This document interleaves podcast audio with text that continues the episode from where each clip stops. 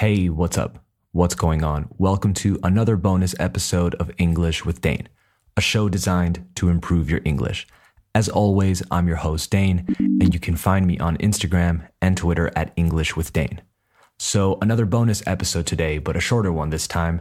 A while ago on Instagram, I put up a few stories asking you, the listeners, to submit your questions, and you did. So, this episode is dedicated entirely to answering some of the questions you had. So thank you to everyone who wrote to me. Let's get started. You are listening to another bonus episode of English with Dane. Hit it.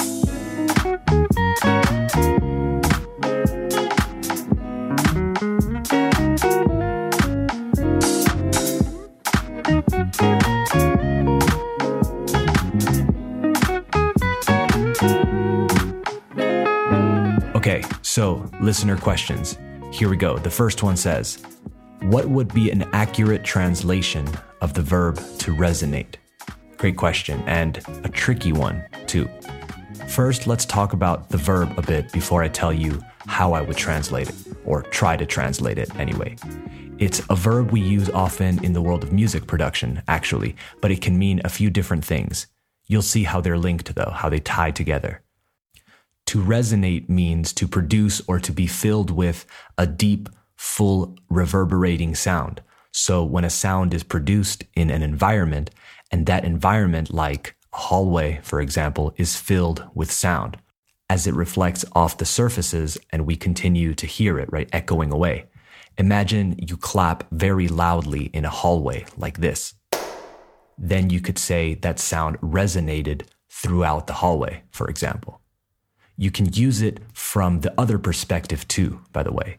You can say the hallway resonates or the body of a guitar resonates. So it doesn't have to be from the perspective of the sound. You can talk about the property of the environment too. But there's a different way to use the verb to resonate. And I think this is what the question was really about. When we say that something resonates, maybe a speech, un discurso, a poem, a song, etc., we are referring to the impact it has on us as people, as people with emotions, feelings, dreams, etc. So to resonate in this regard means to evoke memories and images and emotions. You could say something like, her speech really resonated with young people across the country. Or, this author makes his experiences resonate powerfully with his audience, or something like that. So the question was what would be an accurate translation of the verb to resonate? It's tricky because in Spanish, the word resonar exists. And if we're talking about the first meaning of the word, I would just use that word. But in the case of the second meaning that we talked about, right, to connect, to evoke feelings and memories to be understood, maybe you could say que algo te llegó, te tocó, te impactó, etc. If you come across a better translation, please let me know. I would appreciate it. All right, next question. This next listener wants me to list my three favorite writers, English or American. Good question. As some of you know, I studied English philology, which is the branch of knowledge that deals with the structure, historical development, and relationships of language or languages. So I did have the opportunity to read great works by great writers. But if I had to list three that I personally really enjoy, and in no particular order, I think I'd say Mark Twain, Oscar Wilde, and probably Charles Bukowski. I think I value humor and wit, I guess. Aside from being an incredible storyteller, Mark Twain is really funny, and he's one of the few writers that will make me laugh out loud. In the case of Oscar Wilde, I like his turn of phrase, right? His wit, su ingenio. And what I like about Bukowski is how raw his writing is, right? It's unapologetic, and his tone has a general fuck you energy to it, which I think is really cool and unique. Let's do this for a second. Let me share a quote from each of these writers, and you can try and guess who said what. So, okay, try and guess who said it. Once again, the options are Mark Twain, Oscar Wilde, and Charles Bukowski. Here are the quotes. The first one The truth is rarely pure and never simple. Next one If you're losing your soul and you know it, then you've still got a soul left to lose. And finally, I have never let my schooling interfere with my education. The answers are Oscar Wilde, Charles Bukowski, and Mark Twain, respectively. Okay, moving on. Here's another one. This listener asks, What does harness mean? Good question. The word harness, spelled H A R N E S S, like many other words in English, is both a noun and a verb. Let's look at it in noun form first. First, the definition a harness is a restraint or support, especially one consisting of a network of ropes and straps. Apparently, the first use of this word was to refer to what you put on an animal that is pulling something. This can be a carriage, a cart, a plow, etc. So, the set of straps and fittings that you put on these animals to be controlled by the driver, let's say. We usually come across harnesses in our lives as safety precautions. If you see someone on the outside of a building, maybe painting or cleaning windows, they're probably wearing a harness.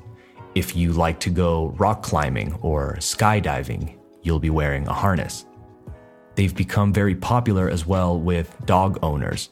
I see people taking their dogs out for a walk, and I don't see normal leashes or leads as much these days. I see dogs wearing harnesses.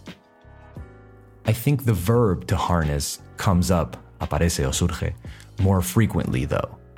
As a verb, it means to control something or to get control of something, to use it for a particular purpose. Whenever I hear the verb to harness, I always think of this scene from Back to the Future. Here's what I'm talking about. I have the clip. This is it. This is the answer.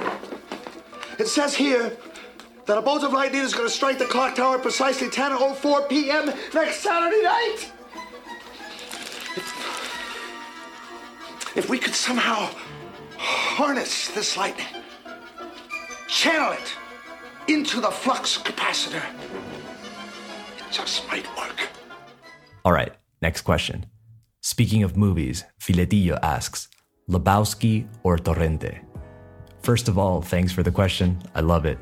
And as much as I've laughed with Jose Luis Torrente over the years, and as much as I've quoted that movie back in the day, I'm going to have to say Lebowski because how can you not choose the dude? I am not Mr. Lebowski. You're Mr. Lebowski. I'm the dude.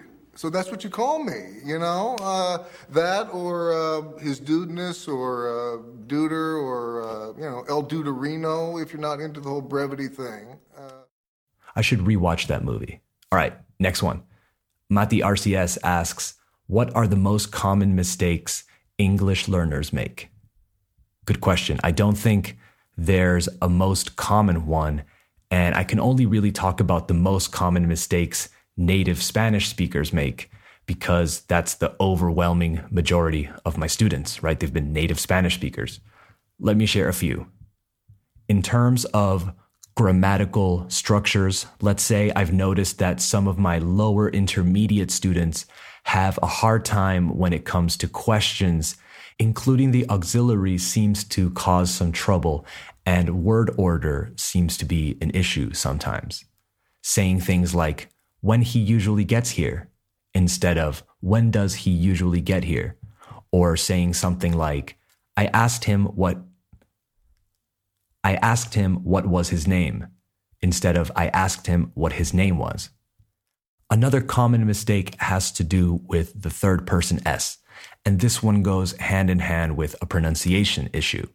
I find that a lot of my students have problems adding that S to the verb and then they struggle when it comes to the pronunciation of some of those verb endings, like the SKS sound, right? Take the following sentence, for example. She always asks him about her. That asks sound can be tricky. I think I'll do an entire episode on this, on common mistakes, because I could talk about it for a while. But one more before we finish. This one I find comes up frequently too, and it's forgetting or adding an extra to or the. I might hear a student say, he called to me the last week. Instead of the correct option, he called me last week. Like I said before, these mistakes are more common amongst my lower intermediate students, though. And it's interesting to think about how they change according to the level, right? How the mistakes change according to the level. I think I'll do a full episode about this because I think it deserves more thought.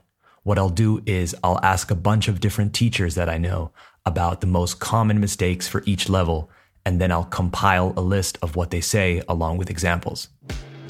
All right, that's it for this second bonus episode. The next episode of English with Dane will be the first episode of season two. So stay tuned to Instagram for sneak peeks and stuff.